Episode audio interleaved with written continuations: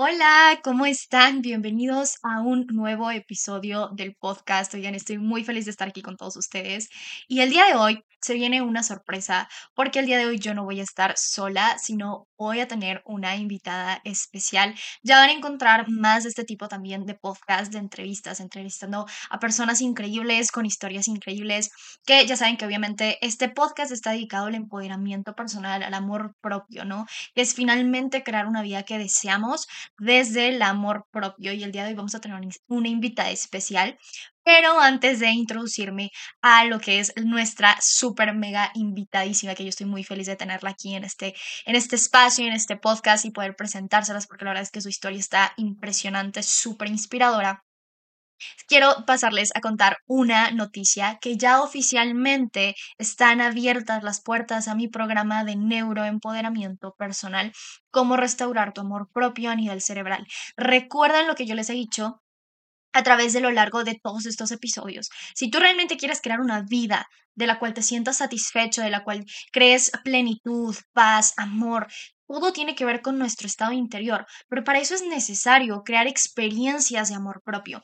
Muchas personas me preguntan, Alma, ¿cómo puedo amarme más a mí mismo? ¿Cómo puedo aceptarme? ¿Cómo puedo ser más segura de mí? ¿Cómo puedo confiar más en mí? Y eso tiene que ver con todas nuestras decisiones. Pero para eso hay que hacernos consciente de qué decisiones estábamos tomando antes, desde nuestras creencias limitantes como el no merezco, no soy suficiente, no voy a poder, hay alguien mejor que yo, y comenzar a actuar desde otro espacio. Y para eso es necesario hacer una introspección necesaria. Recuerden que en mi programa de neuroempoderamiento personal trabajamos con bases de la neuropsicología y de programación neurolingüística para que para que tú puedas adentrarte a crear un autoconocimiento, sí, conocerte a ti mismo y saber qué es lo que te está limitando. Y desde ahí trabajamos a lo largo de todos estos módulos creando planes de acción en distintas áreas de tu vida para que tú realmente puedas tener resultados diferentes y resultados de los que te sientas pleno, satisfecho y comiences a vivir en experiencias de amor propio y de esa manera tu cerebro pueda reprogramarse.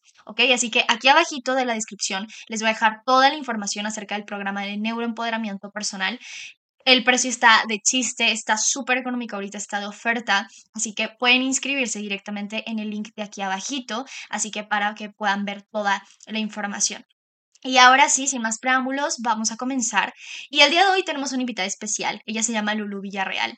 Eh, a ella yo la conocí a través de una de nuestras grandes mentoras, que se llama Coral Mujaes, que es una de las eh, millonarias más codiciadas de Latinoamérica, hispanohablante, que justamente enseña pues a las personas a crear negocios exitosos, a trabajar la mente, etc. Y bueno, yo a través de esta mentora, Coral Mujaes, fue que conocí a Lulu Villarreal, que la verdad es que su historia a mí me impactó muchísimo y dije, tengo que tenemos que hablar de esto en, el podcast, porque ella, les cuento, de profesión ella es contadora, pero ella hace unos años sufrió la pérdida de su esposo, ¿ok? Su esposo falleció, ella tiene dos hijos. Y pues obviamente al verse en esta situación, imagínense lo difícil, lo complicado, que imaginen, si de por sí tener una ruptura amorosa, yo creo que es difícil. Ahora imagínense tener que pasar sobre un fallecimiento, ¿no? Una situación en la que obviamente tú no tenías prevista, en la que tú incluso habías hecho planes con esa persona y que de pronto las cosas te cambian de un día para otro y tener la fortaleza mental y emocional para poder llevar esta situación por tus hijos, ¿no? Entonces, ella es Lulu Villarreal, eh, su historia está súper inspiradora, cómo superó eso a través también del amor propio y la autoestima. Sobre también que encontró lo que es el coaching, ¿no? Porque ella fue con muchos psicólogos, no encontraba apoyo, no encontraba salida hasta que conoció el coaching y realmente todo cambió para ella, ¿ok? Así que vamos a darle la bienvenida a Lulu. Ella ahorita les va a platicar un poquito más de su historia y espero que disfruten muchísimo este episodio.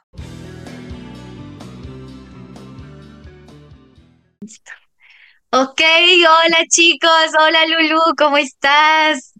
Hola hermosa, ¿cómo estás? Muy bien, contentísima de estar en este momento contigo. Gracias por la invitación. No, gracias a ti, de verdad yo estoy muy feliz. Te decía que esta es mi primera entrevista aquí en este podcast y qué mayor honor que, contigo, que la verdad es que tu pues historia está súper inspiradora. Muchísimas, muchísimas gracias, de verdad, qué honor no, qué honor ser la primera entrevista, te lo agradezco muchísimo y pues yo estoy súper emocionada desde el día en que quedamos. Sí, la verdad es que sí, yo también ya, ya ansiaba este momento. Y bueno, pues oigan, el día de hoy este podcast se llama cómo vivir el duelo de perder a alguien. Ahorita Lulu nos va a contar un poquito más de su historia, porque la verdad es que nada como mejor de, de, de, su propia voz, de su propia persona que nos cuente, porque yo me quedé, o sea, impactada por su historia, la, mi mayor admiración, la verdad, o sea, cuánta fortaleza mental y emocional.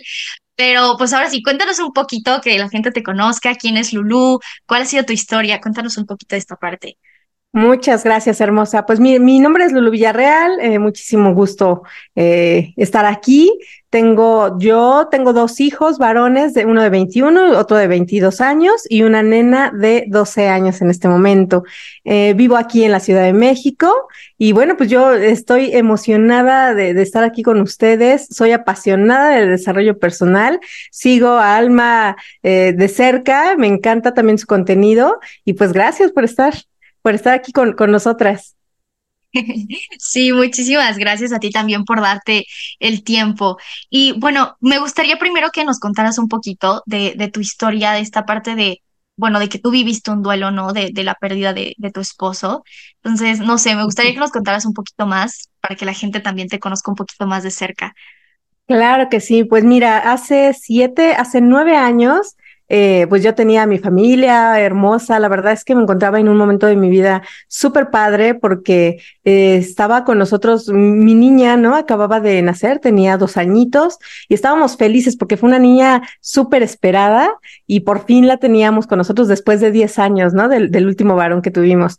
Sin embargo, pocos meses, pocos meses después de que ella cumplió dos añitos, nos enteramos que, bueno, mi esposo empezó a sentirse mal, empezó a tener síntomas que no comprendíamos, que no entendíamos. Y después de mucho pasar por médicos y médicos, pues nos enteramos de la mala noticia, ¿no? Él tenía mieloma múltiple, es una enfermedad terminal y ya estaba en etapa cuatro, ¿no? Entonces ya no había manera que hacer. La verdad es que a él le daban 10 años de vida afortunadamente, yo digo, se escuchará raro, pero afortunadamente fueron solo dos años por los que pasó por esa enfermedad. Y digo afortunadamente porque era realmente terrible y doloroso, ¿no? Tanto para él como para nosotros, pero sobre todo para él. Eh, y a los dos años fallece, ¿no? Fallece a los dos años y pues me quedo sola con mis, con mis hijos, totalmente desolada, enojada, triste, perdida totalmente, ¿no? Eso, eso fue lo que lo que ocurrió. Ese fue mi mayor dolor que creo que he tenido en mi vida. Wow, no, sí me imagino el, el dolor tan grande y que fue tan, tan repentino, ¿no? O sea, es algo que no esperabas, que no planeabas. Me imagino que, pues bueno, uno cuando ya está casado, pues ya tiene muchísimos planes, ¿no? O sea, ya, ya te ves con esa persona y que de pronto, pues se hayan salido, porque literalmente es algo que no tenemos bajo nuestro control, ¿no? Entonces, o sea, qué impactante y la verdad mi, mi mayor admiración que hayas podido sobrepasar por eso. Y de ahí viene mi siguiente pregunta, ¿no? ¿Cómo pasaste con ese dolor? O sea, ¿cómo viviste ese dolor y cómo fue que lo superaste? Pues, pues mira, la realidad es que fue bien complicado. Al principio eh, estaba yo perdida, ¿no? Estaba totalmente deprimida. Sin embargo, sabes que en, en, a mí lo que siempre me motivaba es yo le prometí que íbamos a estar bien, ¿no? Y no tenía ni idea de cómo, no tenía ni, o sea, no sabía cómo le iba a ser hermosa. Incluso en, en, en su funeral, en algún momento, uno, en mi hijo, el, el, pequeño, me volteaba y me decía, ¿qué vamos a hacer, mami? ¿Qué vamos a hacer sin él? a lo único que yo pude contestar es, hijo, vamos a ser felices, ¿no? ¿Por qué? Porque él quería todo, o sea, toda su vida se dedicó a hacernos felices, a que estuviéramos bien y a vernos sonreír. Entonces, lo único que sí tenía bien claro en esos momentos es que quería ser feliz y quería ser, con mi, ser feliz con mis hijos. No sabía cómo, no tenía idea de cómo, eh, no me sentía bien para hacerlo, pero eso era lo único que tenía yo bien claro. Y me aferré, me aferré totalmente a esa idea. Por supuesto, me costó muchísimo trabajo. Por supuesto, eh, estaba yo en, en, una depresión y enojo. Tú sabes, ¿no? Esa etapa de, del, del duelo, ¿no? Eh, claro. Pero yo tenía que salir adelante, ¿no? Y, y qué, qué mejor eh, motivo que mis hijos. En ese momento eran mis hijos. Aún no había entendido que la primera que requería estar bien, para que ellos estuvieran bien, era yo. ¿no? Entonces buscaba psicólogos, buscaba tanatólogas. La realidad es que no me funcionaban, no me funcionaban. Y sabes que, que creo que no me funcionaban porque un pues sí, los, los psicólogos y tanatólogos tienen muchos estudios, mi respeto para todos ellos, pero muchas veces no se han encontrado en ese papel. Entonces no existe tal vez esa empatía, ¿no? Esa, esa empatía de saber realmente por lo que estás viviendo, ¿no? Yo no deseo que nadie viva, viva esto, ¿no? De verdad, de verdad, pero sí yo requerí buscar a personas que, que se acercaran más, que fueran más empáticas conmigo y que tal vez pudieran ya haber pasado por ese proceso y que podían ayudarme, que podían aconsejarme. Y entonces eh, fue como empecé a salir, conocí el coaching, ¿no? Y ahí encontré personas que empezaron a apoyarme en este, en este, en este proceso. Y pues así. Sí, wow, qué padre, ¿no? Y algo que, que comentaste que, que yo creo que esa es una una gran forma de pensar de, de, amor propio, de amor en general, el voy a ser feliz a pesar de esto, ¿no? Porque el problema de muchas personas es que se sumergen y el ya no voy a vivir, o sea, ¿cómo voy a seguir con esto, no? Y es, es entender y, y, es la forma en cómo uno se habla a sí, a sí mismo, ¿no? Y bueno, en este caso que tú también le mostrabas esa fortaleza a tus hijos, ¿no? De no importa el pronóstico, vamos a estar bien. Tal vez en este momento no lo estemos, pero vamos a estar bien. Y yo creo que también esa es una mentalidad que puede sacarte de ese estado, ¿no? En general, en, en el duelo ahorita que tú me estás comentando, pero yo creo que también se podría llevar a lo mejor a alguien que vivió una ruptura o no sé, esa parte de vas a estar bien, vas a ser feliz, ¿no? Exactamente, sí. Muchas veces cuando hablamos de, por ejemplo, yo cuando estoy anunciando mis talleres o hago mis lives y todo, hablamos sobre la pérdida del esposo, ¿no? ¿Por qué? Porque me dedico justamente a apoyar a madres solteras, ¿no? Que han tenido una pérdida. Me refiero a pérdida, sí, en, mi caso fue una pérdida, él falleció, pero se aplica exactamente igual a una pérdida de un divorcio, una separación, ¿no? Eh, ¿Por qué? Porque finalmente también es un duelo también tienes que pasar las etapas de tu duelo, también tienes que darte el tiempo de vivirlas para poder salir de, de esa situación, ¿no? Sí, sí, sí, totalmente. Oye, y hablando ahorita del duelo, ¿tú cuál crees que fue la etapa más, más difícil del duelo? Tú que estás más como, eh, ahora sí que conoces bien las etapas del duelo, ¿cuál crees que fue, fue la más, la más difícil de superar o en la que, sé, porque hay personas que también siento que se atoran en una etapa y a veces como que no pueden salir de ahí. Sí, es súper importante trabajar todas las etapas del duelo. Siempre he dicho eh, y he pensado que mm, el duelo no tiene un tiempo, ¿no? No tiene una fecha de caducidad tampoco, porque incluso en estos momentos de repente, eh, pues caigo, ¿no? De repente otra vez en tristeza y de repente me acuerdo y de repente otra vez vuelvo a sentirme mal, ¿no? Evidentemente el dolor ya no es tan, tan, tan intenso como era antes, pero pues sigue aquí, ¿no? Y creo que va a seguir el resto de mi vida, ¿no? O sea, eh, el recordar esa etapa, el recordarlo a él, el recordar todo lo bonito que vivimos. Entonces, eh, lo, que, lo que creo que es importante es que justamente eso, no te atores en una de esas etapas del duelo, puedes vivirla el tiempo que tú requieras, siempre y cuando vayas avanzando, ¿no? Que no te estaciones en una. Y para mí la etapa más complicada creo que fue la, el enojo. Estaba yo muy enojada, ¿no? Creo que eh, sí, o sea, fue el enojo, porque yo en ese momento aceptaba que él, él, ya no estuviera, porque había sido una enfermedad sumamente dolorosa, triste, ¿no? Y, cansada para él. Entonces, la realidad es que cuando él fallece, sí, en mi dolor tan inmenso y tan fuerte, estaba también la tranquilidad de que él ya estaba bien, de que él ya estaba descansando, que ya no estaba sufriendo, ¿no? Entonces, a mí en, ese aspecto me, generó tranquilidad, pero estaba yo muy molesta porque decía, a ver, Dios, porque si él iba a, de, por sí iba a morir, ¿no? O sea, ya estaba trazado que él ya no iba a poder más. ¿Por qué lo hiciste sufrir tanto, no? O sea, era, era, era mucho mi, mi enojo, no comprendía esa situación, pero pues afortunadamente, pues ya igual fui, empecé a, a, preguntarme, a ver, ¿para qué sucedió todo esto, no? Me queda claro que él tenía un momento en el que, en el que ya había cumplido su misión en esta vida. Creo que todos tenemos una misión en esta vida y que cuando la cumplimos, ok, bye, ¿no? Y a descansar y a ser felices. Yo eh, eh, siempre he pensado que él, él está en un muchísimo mejor lugar que, aquí y que ya eh, está, cumplió su misión y que está contento y que él es felicidad, ¿no? Que él es felicidad y que pues aquí está, ahí anda, su energía andará por siempre, ¿no? Y, eh, y bueno, esperemos que en algún momento volvamos a encontrarnos. Ay, sí, qué bonito, qué bonito que, que pienses así. Yo creo que eso es algo reconfortante, ¿no? Pensar que, que finalmente él va, va a estar ahí de alguna manera y va a seguir ahí, ¿no? Y algo que comentaste que creo que hace mucho sentido y bueno, dices que también lo aplicas, por ejemplo, hay personas, tú viviste un fallecimiento, ¿no? Pero hay mamás solteras que también a lo mejor viven un divorcio, una separación.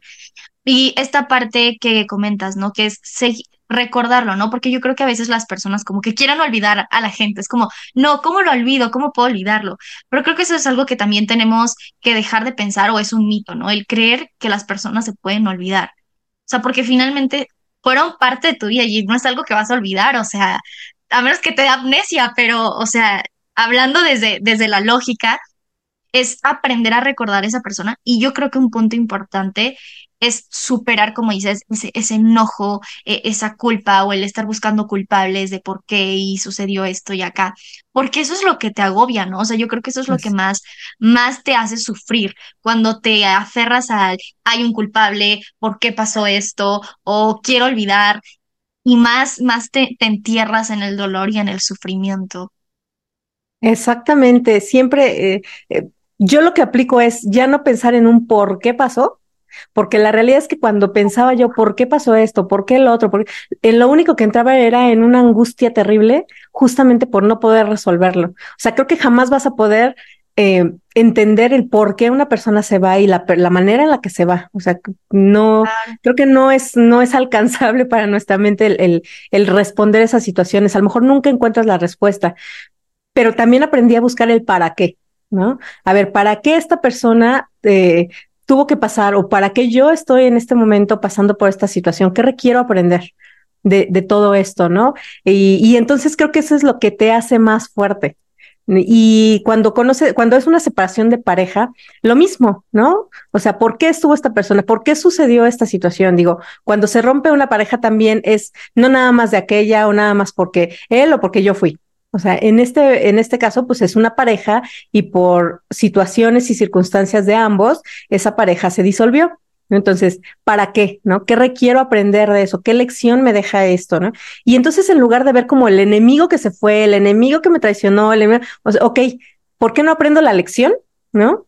¿Qué, qué, esta experiencia, qué aprendizaje me está trayendo? Y entonces sí, crecer, ¿no? Entonces, creo que, que sí, cada dolor que tienes en la vida, si tú te lo permites, te hace más fuerte y una mejor persona. Sí, wow, y totalmente, y qué padre que lo veas así. De hecho, ahorita que me dices eso, hay una frase que a mí me gusta mucho que dice, este, cuando aprendas a sufrir es cuando sufrirás menos, ¿no? En vez de, de luchar con lo que sientes y, y con toda esa parte, es como dices, ¿no? Que buscar el aprendizaje, esto dolió, acepto que dolió, ¿no? Ahora, ¿cómo aprendo de aquí? ¿Para qué llegó esta persona a mi vida? ¿Qué es lo que me tiene que enseñar para que puedas crecer y para que puedas evolucionar, ¿no? Totalmente. Exactamente, sí, y, y darte la oportunidad de, de verdad sentir ese dolor, ¿no? Porque afuera, ¿no? Las, las personas que te aman, ¿no? Con, con toda la intención, con toda su buena intención, te dicen, ya no llores, ya suéltalo, ya déjalo, ya, eh, ya pasaron tres meses, ya deberías estarlo superando. La realidad es que no, requieres de sentirlo, de que requieres sufrirlo en ese momento, siempre y cuando no lo conviertas en, un, eh, en una estadía, ¿no? O sea, un estado de tristeza está bien, un estado de, de, de llanto está bien, ok, sufrelo, siéntelo, date permiso y siéntelo con todo el corazón, pero ya después avanza, ¿no? Claro. Y avanza, y avanza tu ritmo, pero avanza, no te detengas. Sí, sí, sí, totalmente. Ahí es cuando, cuando viene esa enseñanza de amor propio, que es escucha tus emociones, ¿no? Dales la bienvenida, déjalas entrar y aprende de ellas, ¿no? Porque hay, yo creo que hay personas que se van a extremos o personas que se reprimen totalmente y es, no siento nada, no me importa, me vale todo, me voy a festejar y a divertirme y a olvidarme de esto. O hay personas sí. que se sumergen pero ni siquiera le están prestando atención a la emoción, ¿no? Sino como que solamente se están dejando hundir y no, no prestan atención de ver por qué me está doliendo, ¿no? Que creo que eso es una pregunta primordial, ¿no? ¿Por qué me está doliendo? Como dices, ¿no? qué puedo aprender de aquí y desde ese aprendizaje, cómo puedo salir adelante. Exactamente, hermosa. Definitivamente sí requerimos ser bien observadoras, pero sobre todo sabes que estar dispuesta a hacerlo, ¿no? Porque como tú lo dices, un, si yo me encierro en mis sentimientos y trato de hacer que no ha pasado nada, lo único que estamos haciendo es guardar y eso se va convirtiendo en una olla express que si te llega a explotar, o sea, eso va a ser un, un desastre total, ¿no? Entonces sí requieres dejarlo escapar, a lo mejor poco a poquito y todo, pero sí paso a pasito, tranquilo, a tu ritmo, pero velo, velo liberando. ¿Para qué? Para que después no te regrese, ¿no? En forma de enfermedades. Estoy convencida que las emociones las puedes somatizar totalmente y entonces después se muestra en tu salud. Claro, sí, sí, sí, totalmente. Bien dicen que, que el cuerpo habla lo que, lo que nosotros no decimos, ¿no? Así es. Sí. sí, yo creo que eso, eso es muy cierto y por eso están, y yo creo que mucha gente, todavía hay muchos tabús acerca de las emociones, ¿no? Como el, decías, no, no llores, este, ya, pues ya pasó, supéralo, y es como, no, o sea, permíteme llorar, ¿no?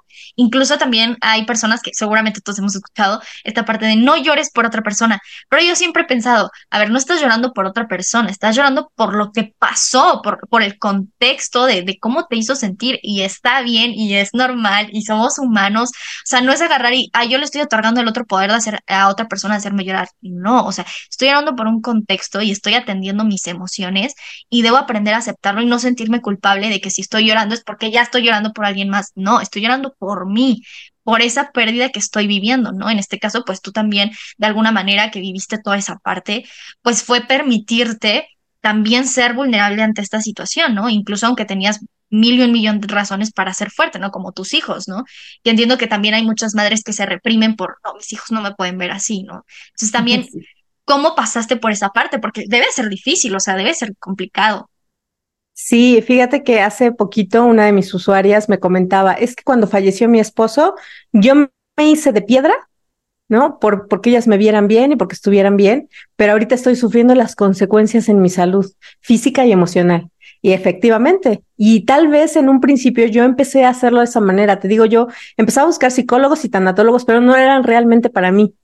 Yo lo hacía porque yo quería ver bien a mis hijos y yo quería que les ayudaran a ellos. La realidad es que se me acabó el dinero en ese momento. Tú sabes que una enfermedad aparte no hay manera, ¿no? De costear todos esos gastos y todo. Entonces se, se fue, se fue, se fue. Y llegó un momento en que pues ya no había la manera en, en, en la cual avanzar, porque aparte en ese momento, todos esos años, eh, yo me dediqué a estar con mis hijos, a estar con mi esposo, a la casa, y entonces no trabajaba, ¿no? Entonces de repente él se va y así de, ah, Dios mío, ¿y ahora qué, qué voy a hacer, no? Eh, y en ese momento ya no había la capacidad económica para seguir con ellos con tratamientos, pero aparte, sabes que no había funcionado de ninguna forma. Entonces, cuando yo voy y empiezo con el coaching y empiezo con el desarrollo personal y empiezo a sentirme mejor yo misma, incluso recuerdo una vez a mi hermana que me dijo, es que yo quiero ir porque te veo sonreír nuevamente, ¿no? Y en efecto, yo empecé a, a, estar mejor, a sonreír y mis hijos empezaron a crecer conmigo. O sea, empezaron a mejorar eh, ellos en, en su escuela, en su actitud. Bueno, en su actitud no tanto, siempre han sido unos chicos muy lindos y muy apoyadores y todo, pero pues evidentemente los veía su mirada y todo eso, ¿no? Entonces, cuando yo empecé a salir adelante, ellos empezaron a salir adelante. Entonces, ¿qué es lo que se requiere hacer cuando estás pasando por esta situación? Si lo que quieres es apoyar a tus hijos, es estar bien tú, ¿no? Lo primero eres tú. Y no es egoísmo, porque muchas veces dicen, ay, ya viste qué egoísta, ¿no? Está viendo por ella y no por sus hijos. De hecho, a mí me, me, ocurrió. Cuando yo estaba yendo a atenderme de esa situación, era ocupar tiempos, ¿no? Era mucho tiempo para hacer este coaching. Y sí, evidentemente la familia empezó, oye, ¿cómo es posible que dejes a tus hijos y que tú, que están pasando por una pérdida de su papá y de repente ya tampoco a ti te ven? Y ellos no alcanzaban a comprender que lo estaba haciendo por ellos también, ¿no? Y sí, claro. al final se, se, vio el resultado. Cuando yo estuve mejor, ellos estuvieron mejor. Entonces, si hay una recomendación que dar es, ve por ti primero para que los demás estén bien.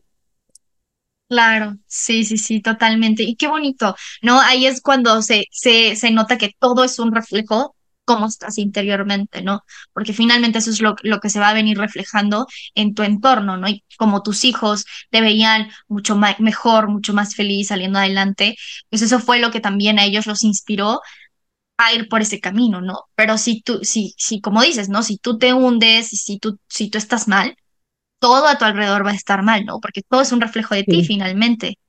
Sí, efectivamente, yo les decía, vamos a estar bien y todo está bien y todo está tranquilo y todo, pero pues me veían mal, me veían de repente llorando por los rincones, me veían ahí, este, tristeando y todo, pues obviamente ellos, yo pude haberles dicho, todo está bien, todo está tranquilo, no pasa nada y todo, pero te ven, ¿no? Ellos te están viendo y todo eso lo están captando, no es necesario, ¿no? Que, que, que les digas tanto, ¿no? Simplemente te ven y el ejemplo y ellos siguen tu ejemplo, son tu espejo.